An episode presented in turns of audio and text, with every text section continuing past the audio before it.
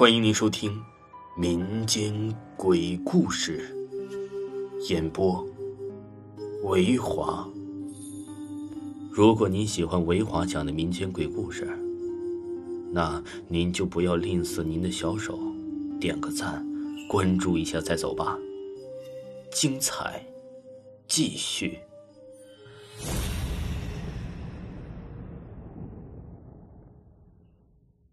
鸡狗一家亲，鸡和狗本来是要好的朋友，因为在十二生肖的座次排位中啊，鸡耍了点小聪明，就先占了先机。狗心中不忿，于是啊，鸡和狗从好朋友变成了冤家，只搞得天上啊是鸡飞狗跳，地下鸡犬不宁，闹出了许多鸡零狗碎的琐事正是因为这些迷信的蛊惑呀，弄出了多少美满姻缘。鸡和狗的属相问题呀，分道扬镳。春节期间，老同学聚会，发现少了两位重要的客人，一位是初中时候的班长帅哥王强，另一位是班上的文娱委员靓女李琴。那时啊，他俩就是我们打赌最看好的那一对。后来呀，他们真成了夫妻。每次聚会，王强和李琴都是主角。今年为啥没来呢？和王强一个公司的张玉啊，带着遗憾，就说呀离了。大家一惊，凭啥呀？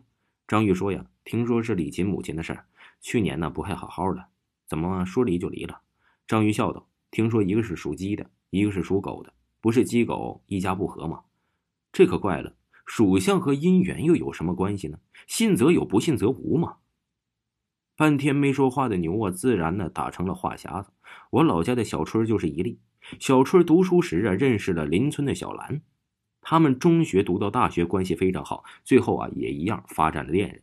由于交往频繁，小春的父母也十分喜欢这个慢条细语、勤快白净的丫头。老人很希望小兰能成为儿媳妇。大学毕业后，两人确定了恋爱关系，准备分配工作后就登记成亲。可是，当小春的父母到小兰家提亲的时候，却遭到了反对。为啥呢？是属相不合。他们呢，也是一狗一鸡。二十多年来，这不也是相处的挺好吗？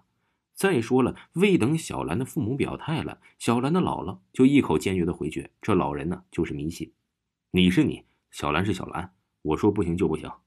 小春的母亲呢，有点急，为啥呀？就为我的鸡狗相配断头婚。老人呢，气急败坏。原来呀，小兰的姥姥和姥爷就是鸡狗不容。他们的婚姻呢是父母一手包办的。属狗的老爷打小就不务正业，脾气暴躁，喝酒喝醉了，干事不顺了，赌钱赌输了，就拿他姥姥啊当打气筒。后来姥姥的娘家人找算命的卜了一卦，就说这鸡犬不宁。小两口往后的日子呀，真就更难过了。吵架是常事，打架如挠痒。属鸡的就是有的受了。在这么多年的苦熬中啊，无论是贤惠的姥姥怎样取悦老爷，都无济于事。那老头的狗脾气依然不改，且无情无义。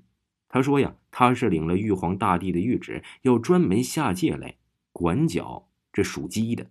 结果姥姥受了老爷啊大半辈子的欺辱，想到自己悲惨的一生啊，姥姥啊就相信了这个鸡狗不一家，婚姻难到头。他真就相信了。你们也好好想想，我怎么能让我外孙女儿再走我的老路呢？哎，也难为了这老太太苦难的一生了。在铲除了封建迷信多年的今天，竟然还会把这棒打鸳鸯的事儿，真是匪夷所思。这老东西太迷信了。大家在鄙视、指责那老顽固、老了就脑筋的同时，都眼巴巴的盯着牛自成，期盼他讲一讲这对恋人以后发生的故事。牛自成说呀，当时气氛很尴尬。那边小兰气得直抹眼儿，小兰的父母低头啊，却无言以对。这时小春干拧脖子也没办法，前来提春的小青的父母只有自认倒霉。不过呀，牛自成话锋一转，还是人家小兰有主心骨，受过多年高等教育的人根本就不相信姥姥的那些废话。当天下午，小兰呢就跑到了小春家，向未来的公公婆婆表示：“我是我，他是他。”我才不信我姥姥那些的迷信故事呢！再说了，我和小春的幸福是掌握在我俩手里的，不像姥姥的婚姻那么荒唐。小春，明天咱们就去登记去，用行动告诉我妈妈，这个迷信是不存在的，咱们一定会白头到老的。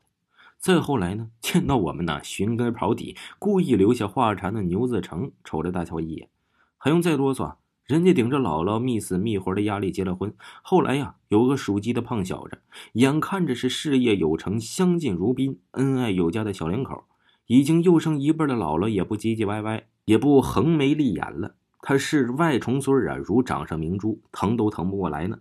见老顽固啊如此转变，小兰还故意当着姥姥的面说着风凉话：“ 哼，再生个狗崽儿娶个鸡婆，咱家呀就鸡狗成群了。”老太太呀，瞪了瞪，没有言语，只是布满皱纹的老脸变成了紫色。